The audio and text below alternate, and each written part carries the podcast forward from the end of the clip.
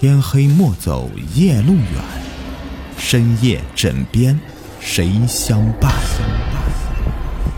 欢迎收听《灵异鬼事》，本节目由喜马拉雅独家播出。你们好，我是雨田。今天的故事的名字叫做《传销窝里的邪乎事儿》。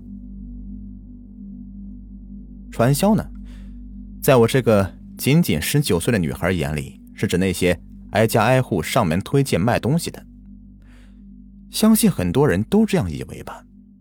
其实错了，大错特错。起初我不以为那是真正的传销，现在我就来讲一下我在传销窝里经历的惊险的邪乎事儿吧。我叫李鱼儿，从小娇生惯养。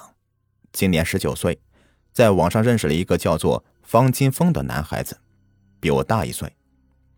起初觉得他是怎样怎样一个好的人，当然，那只是起初的，现在不那么觉得了。事情就是从那天开始发生的。二零一五年三月的一天，我乘车来到某市，天下着小雨，淅淅沥沥的。尽管已进入三月。穿着棉衣，雨点打在身上，还是觉得异常寒冷。打在裸露的皮肤上，像刀子割一般。我就这样的在车站等着。也不知道过了多久，一个高高瘦瘦的身影慢慢的朝我这边走过来。当他清晰的站在我面前的时候，冲我很有礼貌的微笑一下。我埋怨道：“你怎么到现在才过来？还有淋雨那么久？”见我大方坦率，随即他就不停的道歉，随后呢聊了很多有趣的话题，像那种失散很久的恋人，说不出的亲切感。找了一家酒店随便住了一晚，第二天清晨一早就匆忙赶向他的住处。下了车，到了彩虹桥，很美，然后是七拐八拐的来到一个很窄的小巷子里。拐到一处很低矮的平房面前，映入眼帘的是那掉了漆的红色大门，很浅很浅的颜色。繁华的大都市里居然有如此简陋的地方，我都是无法想象的。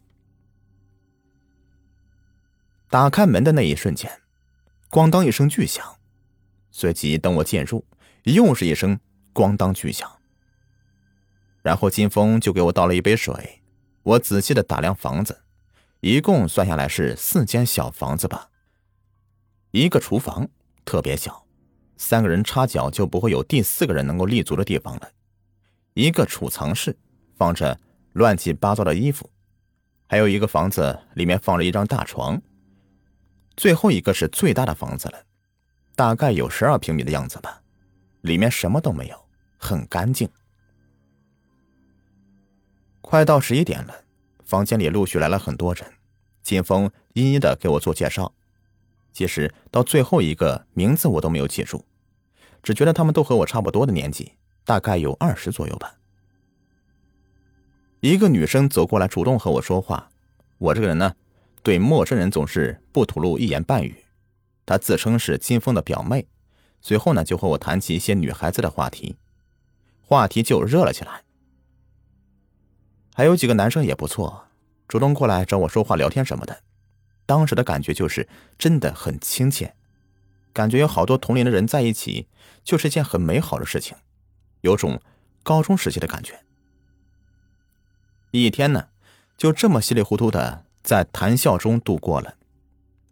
晚上我就和其中一个女生红红睡在一起，可能是换了住处的原因，一晚上没有怎么睡着。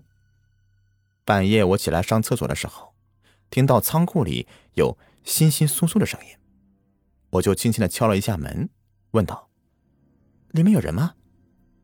我静静听了一下，里面再也没有传来任何声音。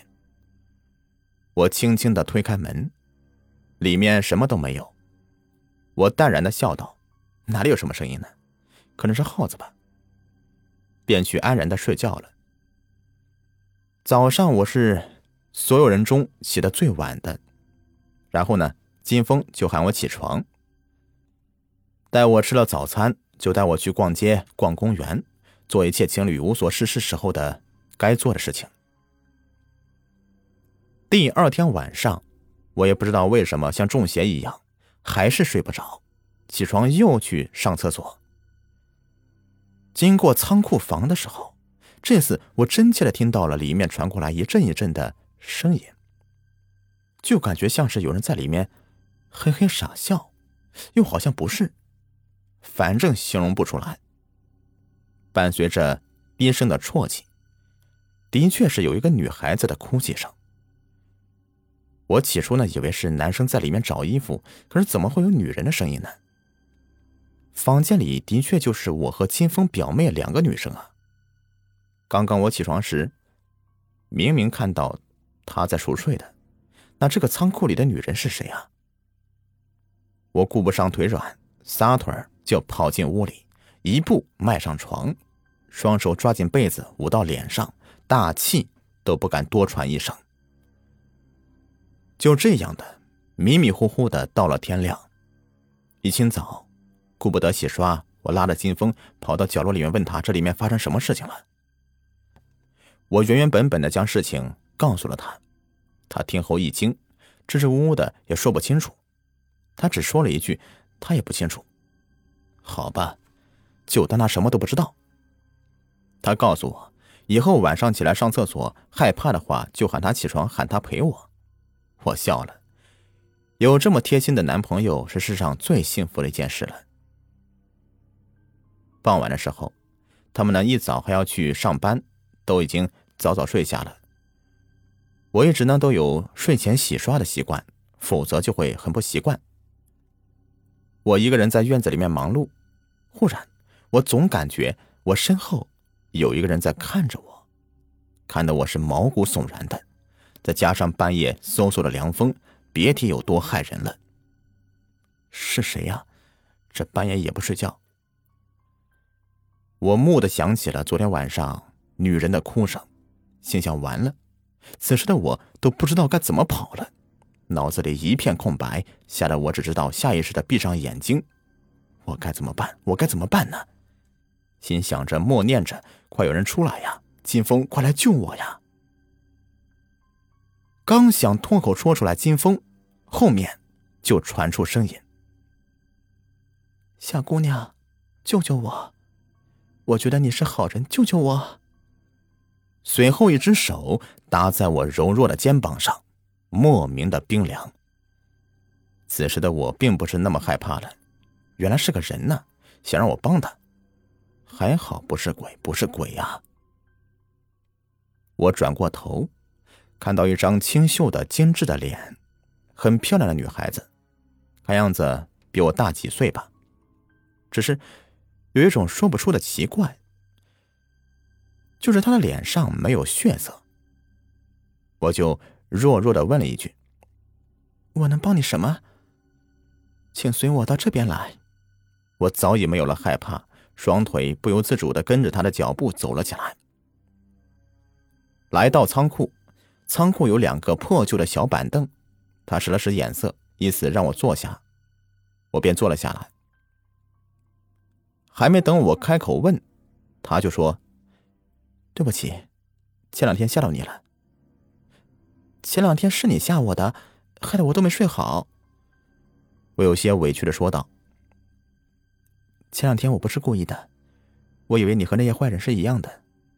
现在我才知道你是好人，你也跟我一样。坏人？”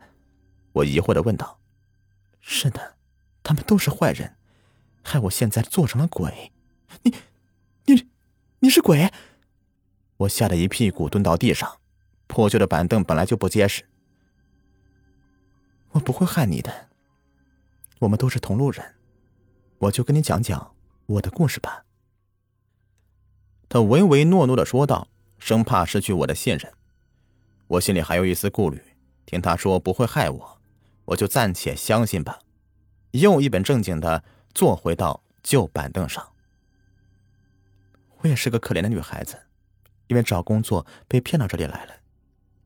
这里的一个老板见我有些姿色，就想对我不轨。我看出了这份工作是传销想走，可他就是不让我走，最后迫不得已强奸了我，还把我杀害了。尸骨埋在了仓库的土里。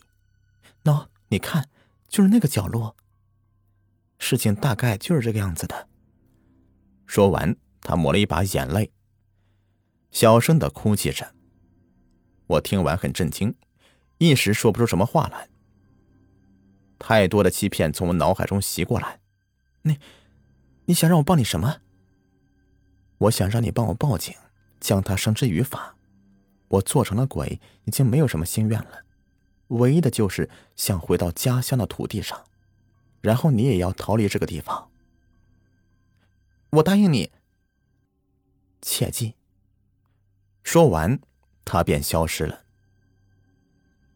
这晚我睡得特别好。早上八点五十五才起床，昨夜的一切就好像是做梦一样。那到底是真的还是假的呀？我到现在还清晰的记得那女孩子的脸，我一时间也迷茫的不得了。我拉着金峰，将昨夜的梦告诉他。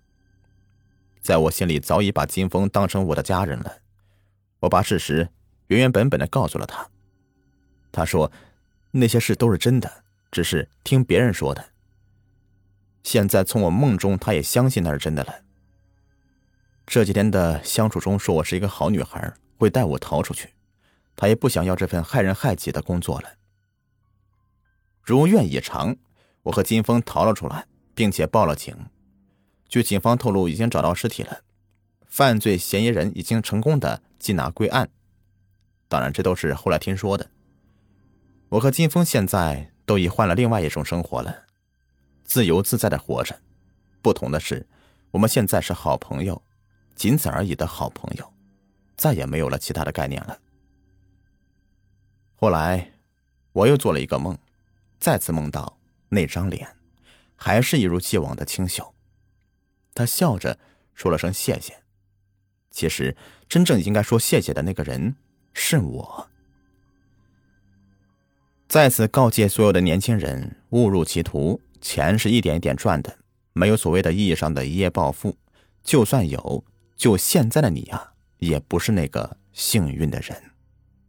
好了，今天的故事呢，就说完了。一定要记住，不要误入歧途。下期再见，拜拜。